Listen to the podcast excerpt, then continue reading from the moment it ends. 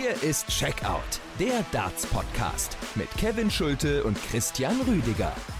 Ich habe das Ding am Ende gewonnen und ähm, ja, hätte das vielleicht auch früher entscheiden können, aber Keegan hätte vielleicht auch das eine oder andere zumachen können. Ich denke, wir haben hier echt einen Fight geliefert ähm, und ähm, ja, mit dem besseren Ende jetzt gerade in dem Moment für mich. Guten Morgen, guten Tag, wann auch immer ihr zuhört, liebe Freunde und Fans der Darts Weltmeisterschaft 2023, liebe Hörerinnen und Hörer von Checkout, der Darts Podcast, powered by Sport 1. Ihr habt gerade gehört, Florian Hempel im Sport 1 Interview nach seinem Auftakterfolg bei der Darts WM. 3 zu 2 gewinnt er gegen Keegan Brown. Es war ein Darts Drama, es war ein langes Match, ein wirklich ähm, sehr, sehr interessantes Match, was äh, stand jetzt so ein bisschen über den restlichen Partien der bisherigen WM steht. Das wollen wir gleich mal analysieren und besprechen. Wir werden über das und alle anderen Matches des zweiten Turniertags natürlich ausführlich hier sprechen bei Checkout. Ich bin Kevin Schulte und grüße natürlich Podcast-Kollege Christian Rüdiger. Hi. Hallo Kevin, sei gegrüßt. Checkout gibt es wie immer bei Sport1, Spotify, Apple und überall sonst, wo es äh, Podcasts gibt. Christian, bevor wir in die Analyse der einzelnen Partien gehen, kurz vorneweg, unterschiedlicher können ja eine Nachmittags- und eine Abendsession kaum laufen in Sachen Dramatik, in Sachen Unterhaltung. Also während der Nachmittag noch etwas moderat war und die erste Nachmittagssession relativ schnell dann auch ähm, Geschichte war, ist dann am Abend sehr viel Drama auch hinzugekommen. Wir hatten auch ähm, ja, ein paar Matches dann dabei gehabt, zwei insgesamt, die über Best of Five Sets gegangen sind. Nur so etwas muss es dann auch geben. Also man kann nicht immer nur Drama, Glanz und Gloria sehen, sondern manchmal geht es dann eben auch mal schnell, schneller als man das äh, gerne selber hätte ist beides vollkommen okay und äh, von daher, wir haben beide Seiten jetzt gesehen an Tag 2 und ich muss ganz ehrlich sagen, ich bin zufrieden. Am Nachmittag waren es äh, vier glatte 3 zu 0 Erfolge, also 12 zu 0 Sätze für die favorisierten Starter an äh, dem Nachmittag gestern und insgesamt auch in der Leck-Statistik eine ganz eindeutige Sprache. Also es gab insgesamt auch nur einen Satz, der in den entscheidenden, ähm, ins entscheidende fünfte Leck ging zwischen Boris Kretschmer und Toro Suzuki. Insgesamt 36 zu 9 Lecks, 12 zu 0 Sätze. Also das wirklich eine ganz einseitige Kiste und wir werden die Partien natürlich dementsprechend jetzt auch äh, kurz abhandeln, denn wir wollen natürlich vor allen Dingen über Florian Hempel sprechen, über Bo Greaves, über Michael Smith etc. pp. Also der Nachmittag hat begonnen mit der Begegnung zwischen Alan Suter und Mel Cumming. Mel Cumming, Sieger des Oceanic Masters, hat äh, zum ersten Mal jetzt hier einen Auftritt gehabt im Ali Pelli. Alan Suter ist zum zweiten Mal dabei, hat beim Debüt direkt das Achtelfinale erreicht, zuletzt aufsteigende Form gezeigt und er hat wirklich überhaupt keine Probleme mit seinem australischen Gegner am Ende 3 3-0, 3-1, 3-1. Es war ein schwaches Spiel, vor allen Dingen auch, weil es so einseitig war. Ja, und man darf dann auch nicht vergessen, also Sutter spielt jetzt hier Cumming nicht an die Wand. Da steht am Ende eine 86,9, eine Doppelquote von 36 Prozent. Also jetzt auch die Doppelquote, die jetzt nicht bombastisch schlecht ist oder so. Das ist wirklich schon ein ordentlicher Wert, näherst dich da den 40 Prozent. Und ähm, ja, trotzdem, also Sutter musste da keine Wunderdinge machen, um wirklich komplett souverän zu wirken in dieser Partie. Bei Cumming hat man schon gemerkt, auch wenn man den jetzt in der World Series mal gesehen hat, da fehlt einfach schon noch ein Stück, um es dann wirklich auch mit den PDC Pros aufzunehmen. Selbst die vorderste Garde und ähm, dann Sutter, einer, der jetzt nicht unbedingt einer der der absoluten Weltklasse-Spieler aktuell ist, der hat überhaupt keine Probleme gehabt mit äh, Mel Cumming. 87 Punkte waren es im Schnitt bei Alan Suter, Mel Cumming.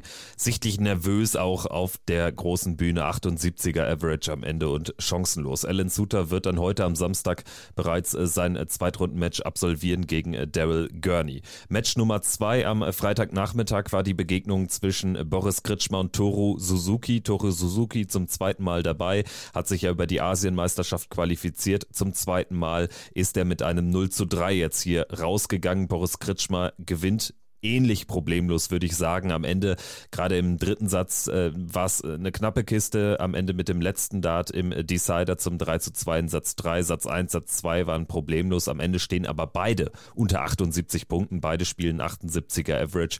Boris Kritschmer wird es am Ende mehr oder weniger egal sein. Ein Sieg ist ein Sieg. So sieht's aus. Und wenn dir am Ende auch ein 78er Average reicht, um das Ding wirklich problemlos mit 3 zu 0 nach Hause zu fahren, dann bist du nicht sozusagen daran schuld, sondern dann hat dein Gegner auch schon einen ganz großen Anteil daran, dass du das trotzdem noch so souverän über die Bühne bringen konntest. Äh, Toro Suzuki hat nicht wirklich, ich will jetzt nicht sagen, ins Spiel gefunden, nur man hat bei ihm wirklich gemerkt, er hat große Probleme gehabt, überhaupt in die Triple reinzukommen. Also es gab wirklich äh, Zeiten, da habe ich da vorm TV-Gerät gesessen und mir gedacht, Mensch, also der, der Kerl hat es echt schwer, irgendwie in die Triple reinzukommen, irgendwie auch mal Aufnahmen zu finden mit zwei Trippeln. Ähm, das war wirklich äh, nicht so gut von ihm und dann kannst du auch auf dieser Bühne nicht bestehen und dann kannst du auch so einen Spieler wie Kritschmer nicht schlagen, wenn du einfach nicht konstant in die Triple reinkommst.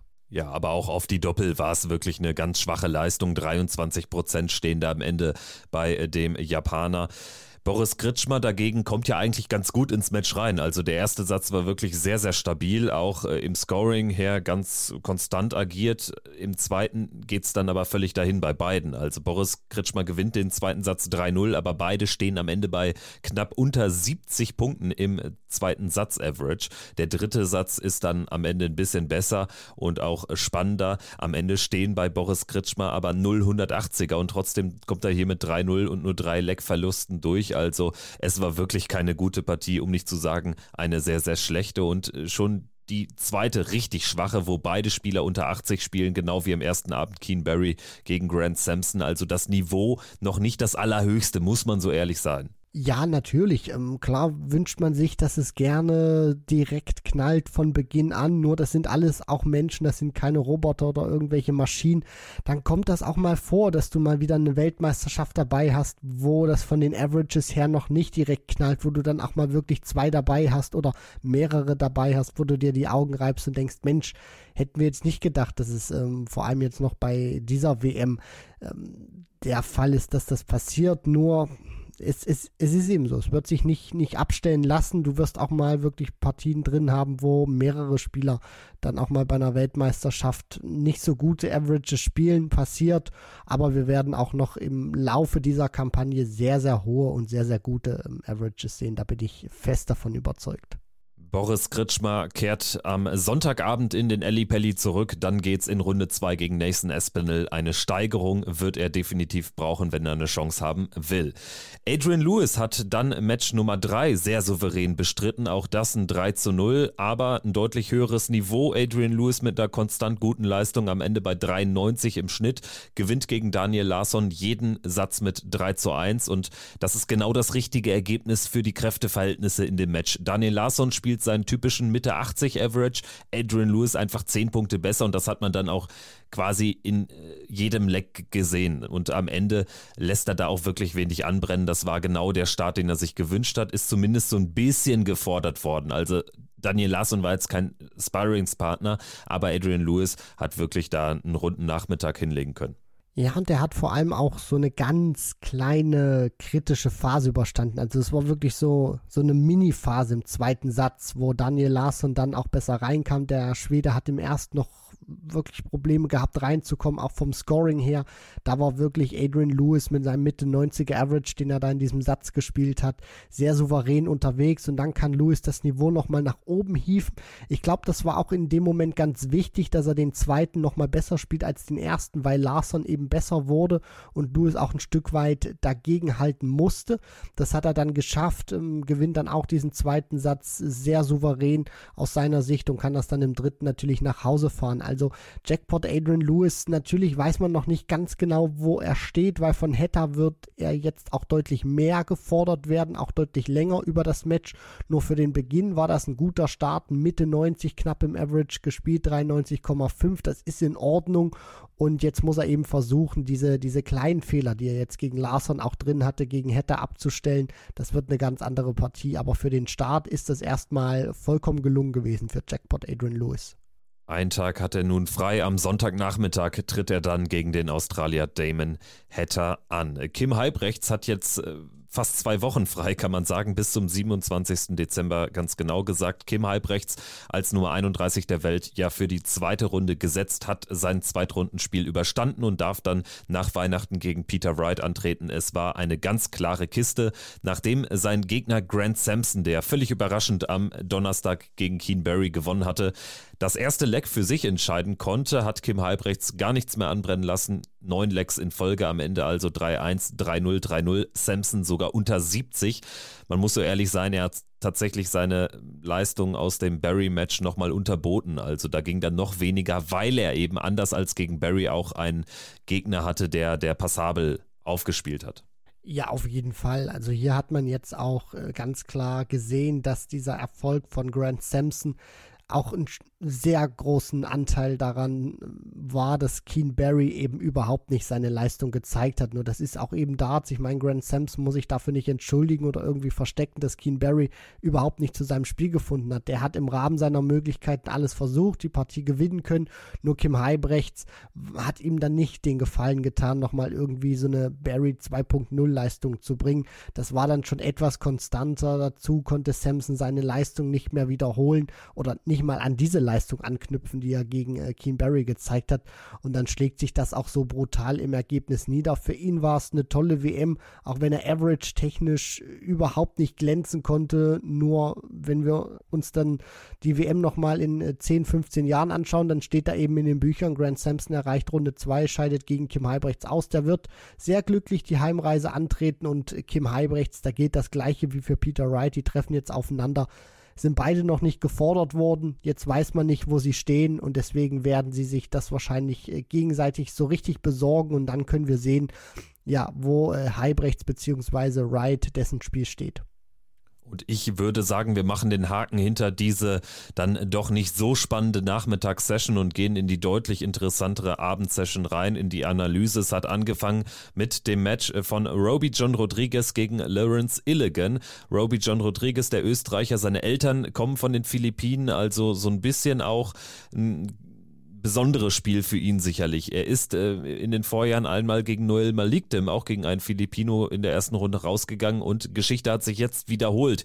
Gegen Lawrence Illigan verliert Roby John Rodriguez mit 2 zu 3. An der Niederlage wird er definitiv noch einige Zeit zu knabbern haben, denn sie war vollkommen unnötig. Am Ende 91 Punkte im Average bei Roby. Lawrence Illigan reichen 87 Punkte hier zum Sieg. Er legt den Grundstein dafür, muss man sagen, in der Anfangsphase. Nach den ersten zwei Sätzen steht er bei 70 Prozent auf die Doppel und auch am Ende waren es noch über 50 Prozent und die machen dann den Ausschlag. Bevor wir jetzt so in die Einzelanalyse vielleicht der, der Sätze gehen, beschreibt das ja eigentlich ganz gut die Story des Spiels, oder? Es ist so gewesen, Illigan hat in den ersten beiden Sätzen, finde ich, wirklich sehr gut gespielt, auch für seine Verhältnisse, für das, was man bislang im Ellie Pelli bei seinen bisherigen Auftritten gesehen hat. Nur äh, er musste das auch kombinieren. Also diese 70% Doppelquote, die er da hatte über lange Zeit, die war wichtig, um sich natürlich auch diese ersten beiden Sätze zu holen. Denn er hat im Prinzip genau das gemacht, was man von ihm auch erwartet hat, wenn er in diesem Match was ähm, ausrichten möchte. Er hat die Fehler von Roby ausgenutzt, er hat ähm, wichtige Momente mitgenommen und er arbeitet sich dann auch eben diese 2 zu 0 Satzführung. Roby war nicht wirklich drin im Spiel gewesen, hat dann auch mal so versucht, zwischenzeitlich ein bisschen mal zu posen, wo er dann ähm, gemerkt hat, okay, vielleicht mal ein bisschen was verändern, wo er dann wieder 200 Triple 20 gesteckt haben, dann dreht er sich rum, so was er in diesem Jahr auch gemacht hat, um dann das Publikum nochmal anzuheizen Chancen für die 180. Und dann hat diese Partie im dritten Satz sich gedreht. Also Illigan hat auch dieses Niveau nicht mehr ganz so halten können. Dann ist die Doppelquote zwischenzeitlich natürlich ein bisschen runtergegangen. Er war nicht mehr ganz so straight darauf, diese Möglichkeiten alle mitzunehmen, die er sich herausgespielt hat. Gleichzeitig wurde Roby dann aber vom Niveau her auch besser. Und dann dachte ich mir, okay, jetzt, jetzt dreht er das und gewinnt diese Partie tatsächlich noch. Nur dann ist eben genau das eingetreten, was man häufig auch schon mal gesehen hat, wenn dann Spieler 0 zu 2 in den Sätzen zurückliegen und das dann auf 2 zu 2 stellen können und du dir denkst, okay, jetzt, jetzt bringen sie das über die Ziellinie, dann macht Roby eben einen sehr entscheidenden Fehler im fünften Satz, im zweiten Leck, was er sich holen muss, wo er die Doppel nicht trifft, wo er da Fehler und Schwächen zeigt und Illigan ist da, kann das nutzen und findet dann hinten raus wieder ein bisschen mehr zu seiner Doppelquote und kann sich diesen Sieg dann auch, finde ich, in der Endabrechnung, wenn man alle fünf Sätze sieht, ist das dann auch nicht unverdient, weil natürlich war Roby der qualitativ bessere, beziehungsweise hat die besseren Spielanlagen. Nur wenn du eine konstante oder eine konstant gute Partie spielst und dann auch weit über 50% Doppelquote hast, dann muss man auch sagen, geht der Sieg schon in Ordnung, weil Illigan mehr richtig gemacht hat als Roby.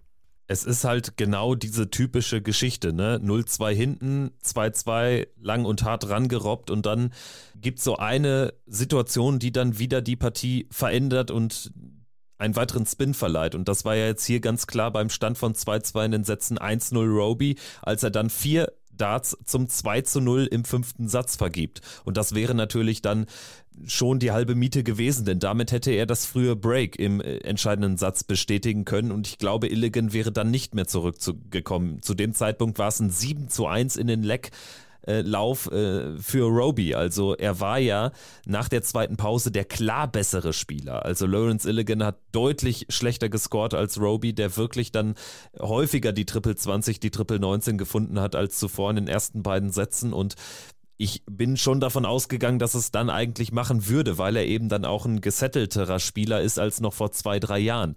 Aber Lawrence Illigan hat dann tatsächlich am Ende nochmal ja dann auch den Fehler genutzt. Das musst du dann natürlich tun. Auch äh, brillant übrigens, wie er dann die Doppel 18 reinhaut, direkt mit dem ersten, ne, im, im fünften Leck des fünften Satzes. Also am Ende für ihn natürlich ein toller Erfolg. Siebte WM-Teilnahme für The Gunner, der erste Sieg überhaupt und er spielt damit dann heute schon wieder und darf gegen Dimitri Vandenberg den dritten WM-Abend beschließen in der zweiten Runde. Gut, dann würde ich sagen, gehen wir in die zweite Partie, die war auch mit großer Spannung erwartet worden. William O'Connor gegen Bo Greaves. Bo Greaves verliert 0 zu 3, aber die Geschichte des Spiels ist dann doch eine engere. Also die ersten beiden Sätze kann Bo Greaves beide gewinnen. Im ersten Leg gelingt ihr direkt das Shanghai-Finish, 120er Checkout zum 1-0. Sie verpasst dann ein Set-Dart Verpasst übrigens auch ein Setup im zweiten Satz, den hat man fast ein bisschen vergessen, aber bei 2-0 Führung im zweiten Satz hat sie den 161er Check auf Bull knapp verpasst. Also sie hatte tatsächlich Chancen hier mit 2-0 in Führung zu gehen. Anders gesagt, es hätte aus ihrer Sicht eigentlich 1-1 stehen müssen, dann wäre es eine ganz andere Partie gelaufen. Ja, ich denke, auf 1-1 kann man sich äh, schon einigen. Also diesen zweiten Satz, finde ich, den kann sie oder muss sie vielleicht sogar über die Ziellinie bringen. Beim ersten ist das so ein Hin und Her, wie ich finde. Also O'Connor hat da auch gut mitgemischt, hat da sicherlich auch den einen oder anderen Fehler dann fabriziert, dass man dann auch sagen kann, okay, Graves bekommt dann eben nochmal diese Möglichkeit für die 105, um die probieren zu können, um dann eben noch diesen einen Setup zu haben im Decider von Satz 1, Satz 2, ist dann eher in ihre Richtung gegangen von der 18-Jährigen, wo man dann auch sagen muss, okay, die 161 rückblickend betrachtet hätte sie die machen müssen. Nur auf der anderen Seite ist das dann auch ärgerlich, wenn du 2 zu 0 in den Lecks führst, alles riecht nach Satzausgleich, dann nimmt das Match auch nochmal eine ganz andere Dynamik, weil dann geht es in die Pause nicht mit 0-2, sondern mit 1-1 in den Sätzen. Deswegen, es ist, wie du schon gesagt hast, vom Ergebnis her zwar eine klare Sache, wenn man sich das Spiel allerdings anschaut, dann wird man auch feststellen, dass O'Connor wirklich kämpfen musste für diesen 3 zu 0 Erfolg, dass er nichts geschenkt bekommen hat von Bo Greaves, die sich wirklich gut verkauft hat, auch wenn es am Ende 0 zu 3 ist, weil mir vor allem auch ihre Spielanlage sehr gut gefallen hat. Das möchte ich einfach nochmal sagen. Ähm, vielleicht dauert es da jetzt äh, ein bisschen länger, was ich dann nochmal sage, so 10, 15 Sekunden, aber ich würde das einfach nochmal raushauen. Mir hat das imponiert, ihre ganze Spielanlage, weil jetzt auch mal Leute abseits oder aus außerhalb der WDF gesehen haben, was sie spielen kann. Ich finde, sie war sehr straight unterwegs. Das ist eine große Stärke in ihrem Spiel. Sie hat unglaublich wenige Ausreißer gehabt über diese Distanz. Also ich glaube, bei Lisa Ashton und Fallon Sherrock werden wir mehr Darts sehen, die in die 5, in die 1, in die 3 oder in die 7 gehen. Da ist sie sehr, sehr straight und sehr konstant gewesen. Nur ihr kleines Problemchen an diesem Abend war vielleicht, dass sie zwar straight war, wie man das von ihr kennt und äh, gewohnt ist. Nur sie hat nicht ganz immer diese, diese Triple 20 gefunden. Sie hat oftmals Aufnahmen gehabt mit einem Triple, konnte dann aber häufiger nicht den zweiten noch ins Triple nachfolgen lassen und hat dann auch sehr viele 60er geworfen. Und ich glaube, das ist dann so eine, so eine Kombination, so eine Mischung, die sich dann ausschlägt, wo Willie O'Connor, der ein gutes Match gespielt hat, dann eben auch zupackt ohne Nerven und das Ding dann mit 3 zu 0 in den Sätzen für sich entscheidet. Ja, und auch hier muss man die Doppelquote aber auch anführen. 26 ne? Prozent, also sie brauchte quasi zum Checken vier Darts im Schnitt. Das ist einfach zu viel. Und äh, genau das war dann auch in den vergangenen Jahren immer häufig die Stärke von Fallon Sherrock. Ne? Also da hat Bo Greaves ein bisschen was liegen gelassen. Also ich habe auch das Gefühl, dass sie eine Spielerin ist, von der wir noch äh, sehr, sehr viel sehen werden. Denn es war jetzt so ihr erster großer Auftritt auf der PDC-Bühne nicht nur bei der WM, sondern generell. Und mir hat es imponiert, wie locker sie offensichtlich gespielt hat. Und ich glaube, das war jetzt auch nichts Vorgeschobenes oder so. Ich glaube, sie konnte sehr gut die Gesamtsituation, das Umfeld ausblenden. Das hat man auch gemerkt, als äh, die erste Satzpause anstand und sie da, da auf einmal aufs Handy blickte, so als wäre das jetzt so ein 0815-Spiel, glaube ich. Also in der Situation hatte sie nicht das Gefühl, dass sie jetzt hier im Ellipelli, im Ellipelli auftritt. Also das hat mir imponiert, das finde ich gut und das ähm, wird sich auszahlen in ihrer Karriere, wenn sie das so ein bisschen beibehalten kann. Also am Ende wirklich keine Schande, hier 0-3 rauszugehen, ich denke, wir müssen auch Willie O'Connor würdigen. Also das war ein guter Auftritt. Ja. Ich hatte bei seinem Walk-on so ein bisschen das Gefühl, dass wir da so leichte Dortmund gegen Max Hopp äh, erleben könnten. Er hat ja dann hier die, die Limerick-Flagge direkt erstmal ins Publikum gehalten. Er ist ihre, also es ist auch äh, per se schon mal ein Auswärtsspiel, dann gegen Bo Greaves. Ich dachte, ah, vielleicht überdreht er ein bisschen, aber er hat dann tatsächlich trotz dieses äh, frühen Neckbreakers mit dem Shanghai-Finish da wirklich alle Sinne beisammen gehalten. Also das muss man auch äh, entsprechend würdigen, gerade weil wir schon häufiger Spieler dann an solchen Situationen haben zerbrechen sehen in Vergangenheit. Er war vom Kopf her wunderbar auf diese Partie eingestellt. Er wusste genau, was ihn erwarten kann.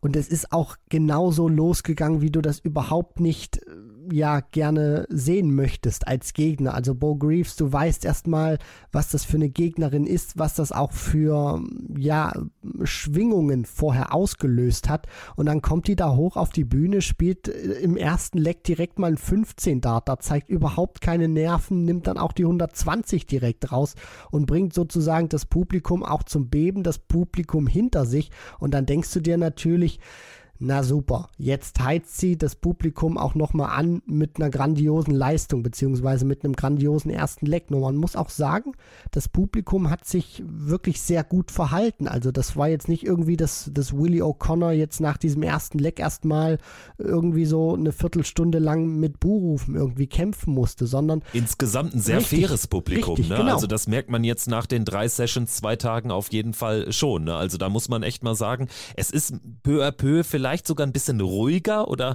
man, man ist natürlich auch immer diese Viertelfinalabende, Halbfinalabende, die großen Finalabende, die, die hat man noch so im Kopf, aber es wirkt manchmal so ein bisschen ruhiger, ein bisschen dezenter vielleicht, aber einfach alles in allem höchst fair. Das finde ich toll. Liegt vielleicht auch daran, dass äh, in diesem Jahr nur so knapp 10% der Tickets nach Deutschland gegangen sind. Kleines Augenzwinkern. In den vergangenen Jahren waren es ein paar mehr. das Corona. hast du jetzt gesagt. Oh, oh. naja, äh, gut. Ich würde sagen, wir Ma haben über O'Connor Greaves auch alles schon besprochen. Ne? Also, machen wir weiter.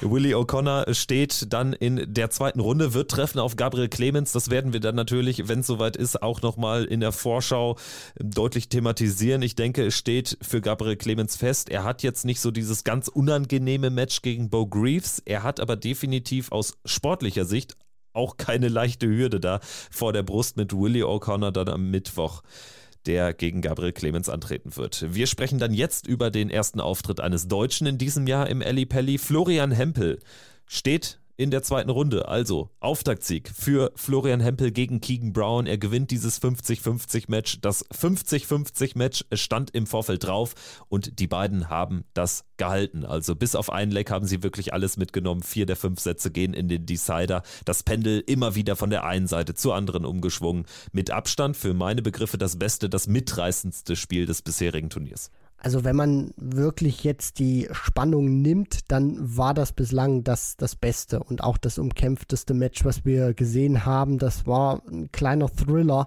den wir da, oder das, das kleine streichen wir, das war ein Thriller, den wir da gesehen haben, gerade auch mit diesen ähm, ja, Rahmenbedingungen, die dieses Match eben hergegeben hat. Keegan Brown, der eben, wie Flo Hempel auch schon im Interview gesagt hatte, kämpfen muss, also der einen Sieg wirklich braucht.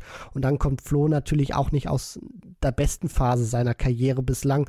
Und dann kollidieren sie da und geben es sich wirklich. Das Match hat viele Wendungen gehabt und auch äh, Dinge, wo, wo du dir denkst, okay, den Satz hätte vielleicht Hempel gewinnen können, dann schnappt ihn sich doch Keegan Brown und vielleicht andersrum wieder. Also das hat unglaublich viele Wendungen gehabt. Du konntest die Partie auch ziemlich schwierig lesen und am Ende muss man sagen, ist es vielleicht auch gerechtfertigt, dass diese Partie uns den Last Leg Decider gegeben hat.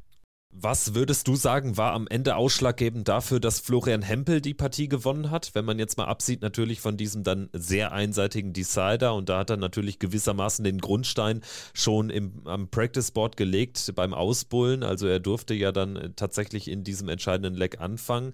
Was äh, hat so sonst den Ausschlag gegeben? Was würdest du sagen?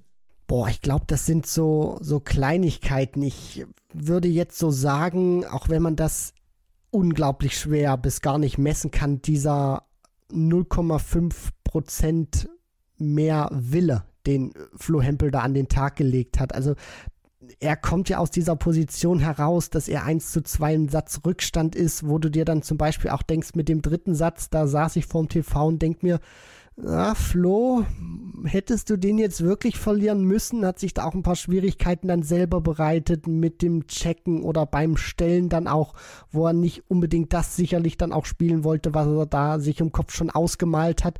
Und dann ist das auch schwierig, ein bisschen für die Hirse zu verkraften, eben mit dem Ganzen, was du auch schon erlebt hast in diesem Jahr. Und dann läuft es nicht optimal, dann musst du einen Rückstand drehen, obwohl du dir denkst, hey, ich bin eigentlich gar nicht so verkehrt drin, lief doch eigentlich ganz ordentlich bislang und dann kann er das noch gut drehen.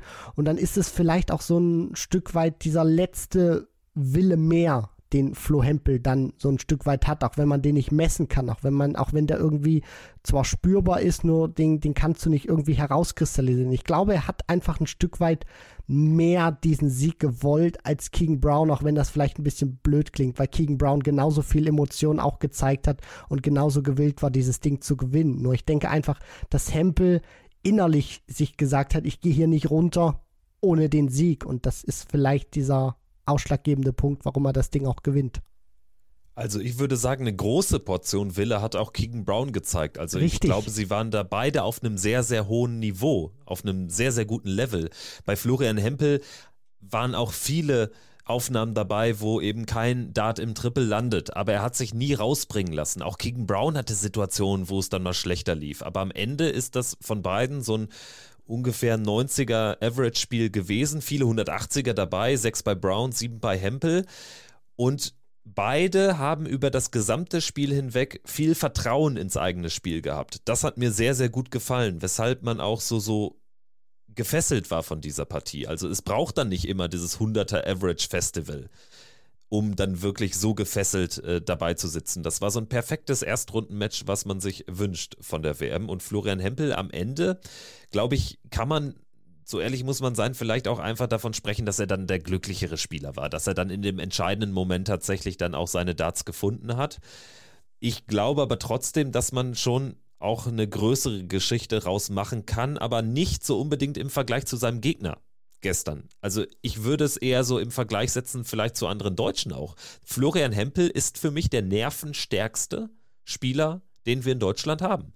Das ist auch einfach ein Mentalitätsspieler. Florian Hempel hat nicht das beste Jahr gespielt, er hat jetzt nicht das beste Match gespielt, aber er ist gemacht für diese besonderen Momente. Und es hat mich am Ende nicht überrascht, dass er ausgerechnet den Decider dann deutlich besser spielt als die anderen Decider davor ja, das ist ja dann genau so ein, so ein Punkt, den du da anbringst, diese Mentalitätsfrage, dieses, auch wenn das immer schwierig klingt, wie sehr willst du es wirklich haben? Und ich glaube, das, das strahlt Flo dann eben auch aus, dass er weiß, er hat jetzt nicht sein bestes Spiel gespielt, beziehungsweise er ist gut drin, nur er merkt natürlich auch, es würde besser gehen. Und dann würde er sich vielleicht auch so den ein oder anderen kritischen Moment, den er gegen King Brown natürlich gehabt hat, sich ersparen können. Nur er weiß eben auch, es wird heute vielleicht dann nicht mehr so von der Leistung her explodieren, dass er sich irgendwie mal ein bisschen polstert, ein bisschen mehr Ruhe in diese Partie ähm, rein, ähm, reinhieven kann. Und dann akzeptiert er das auch, dass er sozusagen heute ein bestimmtes Leistungslimit hat aber er macht eben weiter und versucht eben trotzdem über diese kämpferische Schiene dann irgendwie diese 1, 2 Prozentpunkte mehr noch rauszuholen und schafft das dann auch irgendwie. Also ich tue mich ein bisschen schwer vielleicht zu sagen, er, er ist der Glücklichere, der dann gewinnt. Ich gehe dann eher mit und würde, würde sagen, er ist derjenige, der das vielleicht der, der gewillt war, sozusagen diesen einen Zentimeter mehr noch zu gehen als King Brown, auch wenn sich das schwer messen lässt und das natürlich auch ähm, vielleicht nicht gerecht ist gegenüber King Brown zu sagen, weil du das eben auch gerade schon thematisiert hast. Beide wollten den Sieg unbedingt haben, einer kann ihn nur kriegen, nur an irgendeinem Faktor muss man es dann auch festmachen. Sicherlich ist ein bisschen Glück mit dabei, aber der Wille, das Ding dann auch wirklich auf seine Seite zu ziehen, der spielt natürlich auch eine immense Rolle. Und die äußeren Umstände, die waren ja gar nicht mal so passend. Da sprechen wir gleich noch drüber. Weil wir jetzt gerade auch bei Keegan Brown noch sind, würde ich ganz gerne noch was zu ihm sagen wollen. Ich fand es beeindruckend, wie er mit seiner Situation umgegangen ist. Es war für ihn ein Do-or-Die-Match. Am Ende kulminierte das alles in einem einzigen Leck. Es ging da um seine Tourkarte. Er hat sie jetzt verloren. Er muss in die Qualifying School seit, weiß ich nicht, zehn Jahren oder so. Also er ist jetzt seit Ewigkeiten auf der Tour und tatsächlich äh, war da am Ende auch gar kein böses Blut und die beiden haben es sich während des Matches richtig gegeben. Da wurde auch viel gesprochen, auch im Hintergrund hat jeder so mit sich selbst es zu tun gehabt. Also das war toll mit anzuschauen, so will ich das haben. Und am Ende geht man dann da ähm, trotzdem quasi ähm, gut auseinander im Guten auf jeden Fall. Und äh, Keegan Brown hat natürlich eine ganz bittere Niederlage einstecken müssen, aber er hat sich an diesem Abend wirklich nichts vorwerfen zu lassen, also er hat die Tourkarte nicht am Freitag, den 16. Dezember verloren. Nein, das, das überhaupt nicht. Das sind dann immer solche, solche unglücklichen ähm, ja, Äußerungen, auch die man dann vielleicht irgendwie tätigen könnte. So möchte ich das mal formulieren, weil du hast vollkommen recht. Natürlich kann man jetzt irgendwie sagen, er ist ja in diese Do-or-Die-Situation nur gekommen, weil er jetzt eben auch in der äh, Vergangenheit nicht die Ergebnisse eingefahren hat, um eben beruhigt in den LA Pelli gehen zu können. Deswegen ist das ja im Prinzip einfach nur ein Resultat von dem, was du in den vergangenen Wochen, Monaten dann eben auch nicht geschafft hast. Und deswegen King Brown hat ähm, eine tolle Partie gespielt.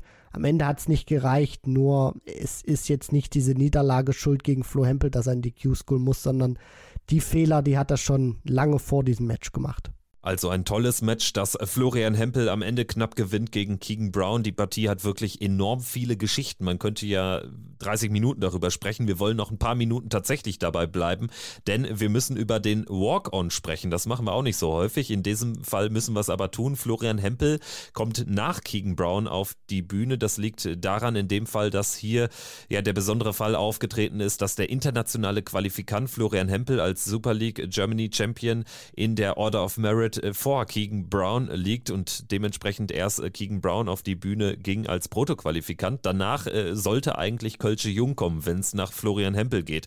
Sein Walk-on-Lied auch aus dem letzten Jahr, was da so gut funktioniert hat in seinem Debütjahr.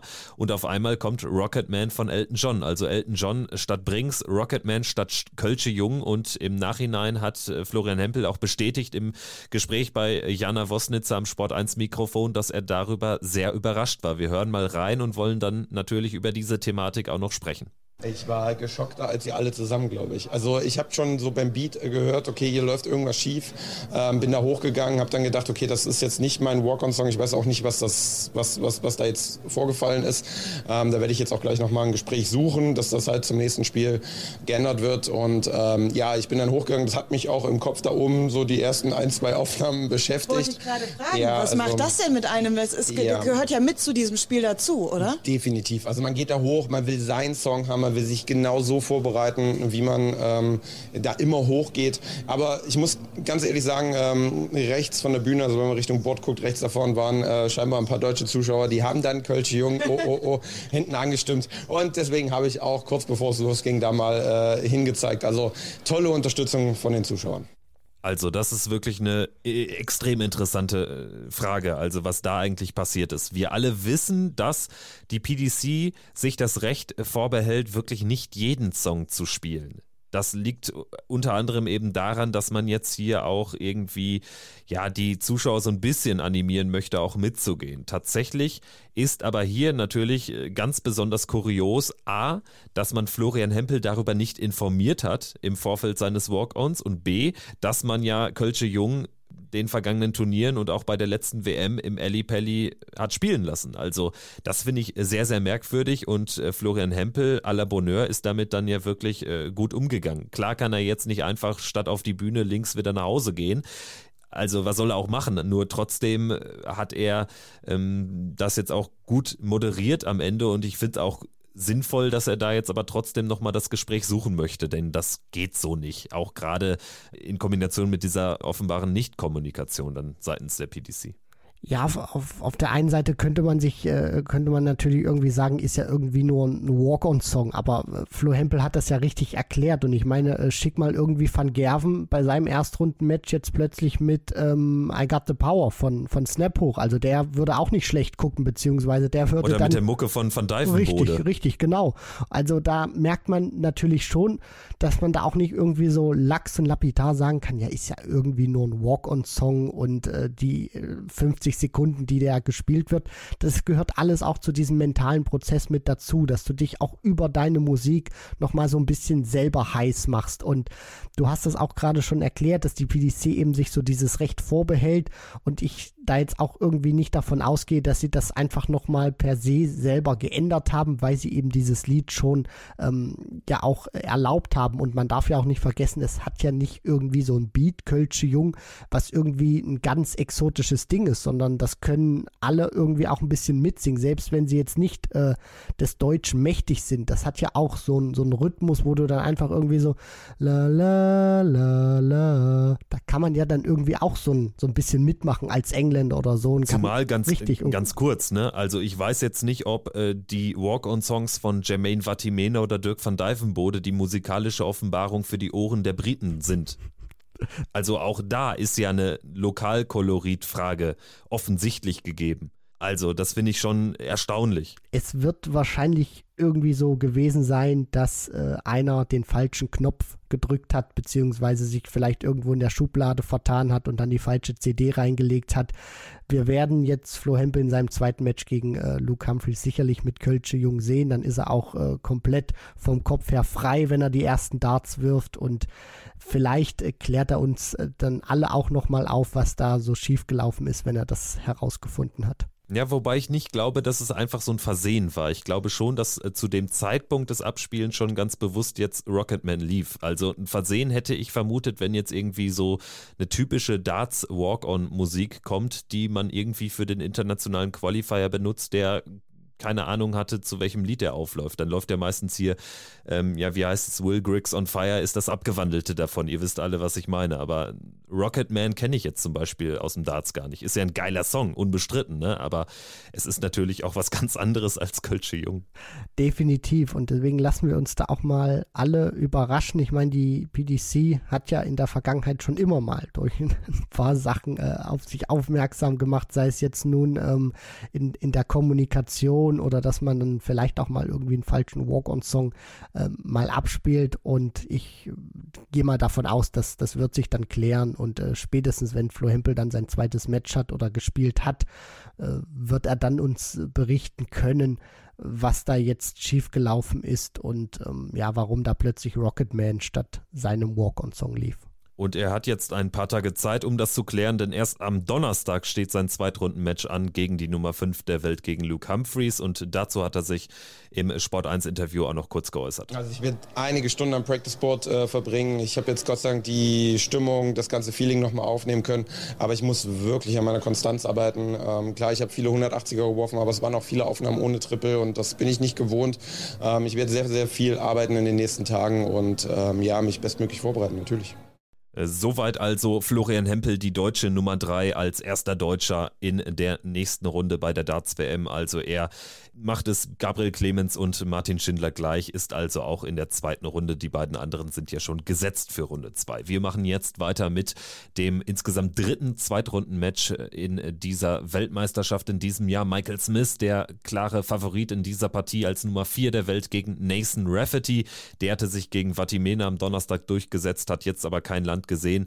So willst du aus Sicht von Michael Smith natürlich durch die erste Runde durchrauschen. Kein einziges Leck verliert der Bully Boy Rafferty am Ende mit 0 von 10 auf die Doppel, also da ging auch nichts.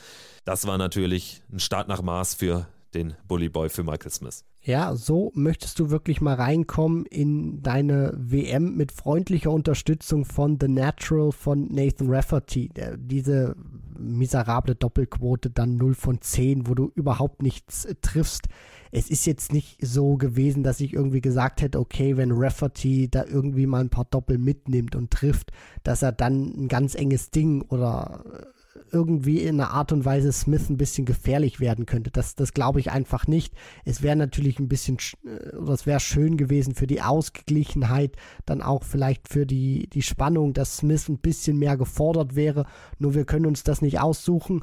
Rafferty hat die Doppel nicht getroffen. Michael Smith hat dann Dankeschön gesagt, kommt dann am Ende mit soliden Werten rein, knapp 40% Doppelquote knapp 97 Punkte im Schnitt pro Aufnahme. Das ist in Ordnung, das ist ein guter Start, da wird er aufbauen können und noch ohne Leckverlust und Satzverlust bei dieser WM ohne Satzverlust also die drei ersten gesetzten Peter Wright, äh, der Bullyboy Michael Smith und Kim Halbrechts, alle gewinnen 3-0 und ja, insgesamt geben sie zusammen nur zwei Lecks ab. Also für die gesetzten Spieler bislang eine sehr, sehr entspannte Weltmeisterschaft. Wird natürlich nicht so bleiben. Michael Smith wird dann am 28. Dezember mutmaßlich schon stärker gefordert sein gegen Martin Schindler oder Martin Lukman, vielleicht Nobuhiro Yamamoto. Das wird sich entscheiden in den nächsten Tagen. Jetzt also erstmal viel viel Zeit zum Trainieren, auch äh, zum Kopf abschalten, Michael Smith, also in der nächsten Runde, in Runde 3 nach Weihnachten noch im Turnier. Und wir sprechen jetzt über WM-Tag Nummer 3, der dann heute am Samstag stattfindet. Es geht zu ungewohnter Zeit los, bereits um 12 Uhr deutscher Zeit, 11 Uhr Ortszeit.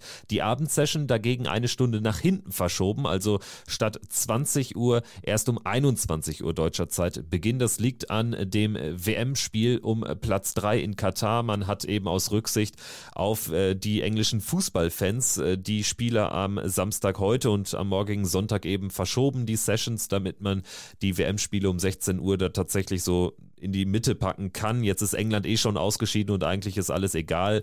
Wir müssen jetzt aber trotzdem mit diesem Spielplan leben. Also 12 Uhr und 21 Uhr sind die Zeiten für euch an den nächsten beiden Tagen. Und wir sprechen jetzt über die Nachmittagssession an diesem heutigen Samstag. Martin Lukman wird spielen gegen Nobuhiro Yamamoto. Der Sieger von Schindler wird ermittelt. Danach Simon Whitlock gegen Christian Perez.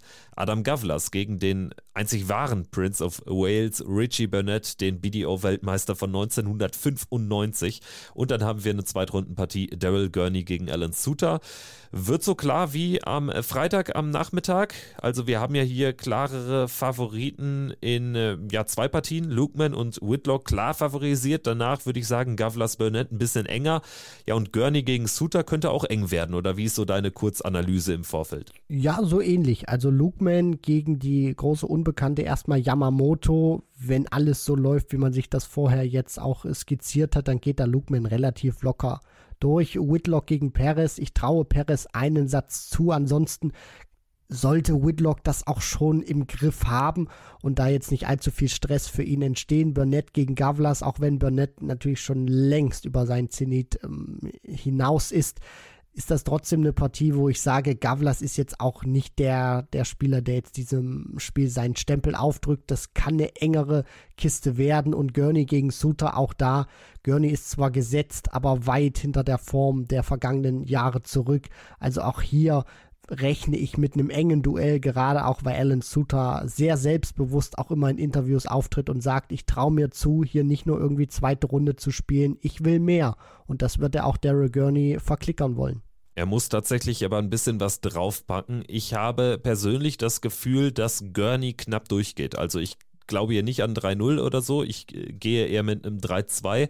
Aber Daryl Gurney dann auch natürlich obwohl er viel spielerische Qualität in den vergangenen zwei, drei Jahren verloren hat, trotzdem kampfstarker Spieler. Und ich glaube, das kann am Ende wirklich eine kämpferisch sehr interessante Partie sein. Beide haben ihre Stärken auch so auf der Mentalitätsebene, wenn wir schon bei dem Thema sind. Also ich glaube, das kann umkämpft werden. Vielleicht so ein bisschen ähnlich wie Keegan Brown gegen Florian Hempel, auch so was das Niveau betrifft.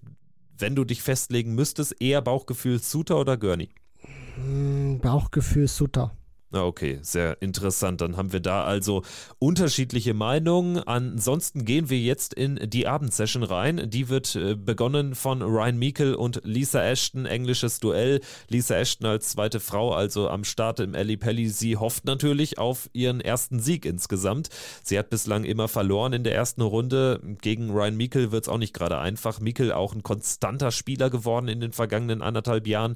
Ich glaube, das wird er machen. Also vielleicht verliert er einen Satz, aber ansonsten ansonsten würde es mich schon sehr überraschen, wenn er da rausgehen sollte. Ja, das Problem ist einfach bei Lisa Ashton, dass sie eine verdammt gute Spielerin ist, aber im TV immer wieder Fehler macht, wenn sie richtig wehtun. Und das ist ja auch irgendwie so eine, so eine negative Kunst, die du dann teilweise mal als Spieler oder Spielerin mit dir herumträgst, die du nicht haben möchtest. Also Lisa Ashton ist eine fantastische Spielerin. Ich würde ihr auch so sehr diesen Sieg gönnen auf einer WM-Bühne. Nur ich glaube einfach nicht dran, weil Ryan Mickel so ein gewisses Grundniveau hat und Lisa Ashton wird in bestimmten Momenten, wo sie in einer guten Position ist, wieder Fehler machen.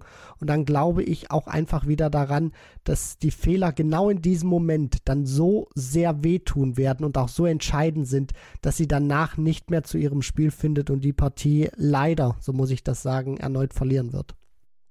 Zweite Partie am Abend dann Cameron Menzies gegen Diogo Portella. Partie Nummer drei Josh Rock, also das Wunderkind aus Nordirland gegen José Justicia. Und zum Abschluss Dimitri Vandenberg gegen Lawrence Illigan. Das wird dann schon weit nach Mitternacht deutscher Zeit sein, wegen der späteren Startzeit dieser Session. Siehst du irgendwo Überraschungspotenzial, um mal so zu fragen? Ich mache es erstmal ganz kurz, nein. Ja, ich glaube nämlich auch nicht. Also wenn ich ganz ketzerisch rangehen wollen würde, dann würde ich sogar am ehesten noch Illigan tatsächlich was zutrauen, wenn Vandenberg so auftreten sollte wie im Vorjahr. Und tatsächlich ist seine Form in diesem Jahr nicht die beste. Also er wirkt manchmal ein bisschen gehemmt. Lawrence Illigan hat, obwohl er zwischenzeitlich auch alt aussah gegen Roby, am Ende immer noch ein 88er Average gespielt. Und wenn er, wenn er über 50% auf die Doppel bringt, dann kann er es Dimitri Vandenberg vielleicht ein bisschen schwerer machen, als viele denken. Aber für drei Sätze wird es nicht reichen. Also insofern eine Überraschung sehe ich am Abend tatsächlich nicht. Aber die WM wäre nicht die WM, wenn sie uns nicht immer überraschen würde. Das wäre Wahnsinn, wenn der Gunner jetzt hier Dimitri Vandenberg aus dem Turnier werfen sollte, weil du hast es gerade auch schon ähm, vollkommen richtig gesagt es ist ja auch so, was man gegen Roby schon beobachten konnte, dass Illigan einfach nicht die Konstanz hat, jetzt über die kompletten fünf Sätze so ein Niveau zu spielen. Und er wird Dimitri Vandenberg, wenn er ihn tatsächlich schlägt, nicht mit 3 zu 0 schlagen oder irgendwie mit 3 zu 1, sondern dann wird es irgendwie so ein Kampf, so ein Gewurstel dann auch, weil Vandenberg nicht ins Match findet, aber dann trotzdem irgendwie zwei Sätze findet. Und dass er dann da die Konstanz hat, in drei von fünf Sätzen so zu überzeugen, beziehungsweise den Schritt besser zu sein als Vandenberg, das glaube ich nicht, weil der bringt nochmal eine ganz andere Qualität als Roby mit und der will natürlich auch diese Schmach vom vergangenen Jahr vergessen machen und das ist, glaube ich, aus Sicht von Illigan kein gutes Vorzeichen, weil du einen Vandenberg hast, der zwar nicht in guter Form in den Alley Belly kommt, aber der eben was wieder gut zu machen hat und auch ein Stück weit Wettkampfpause jetzt hatte. Soweit also unsere Vorschau auf WM-Tag Nummer 3 bei der Darts-Weltmeisterschaft 2023. Das war Checkout, der Darts-Podcast powered bei Sport 1. Danke fürs Zuhören, für den Support. Auch im Vorfeld der WM möchte ich auch nochmal loswerden. Wir sind jetzt seit dem 9.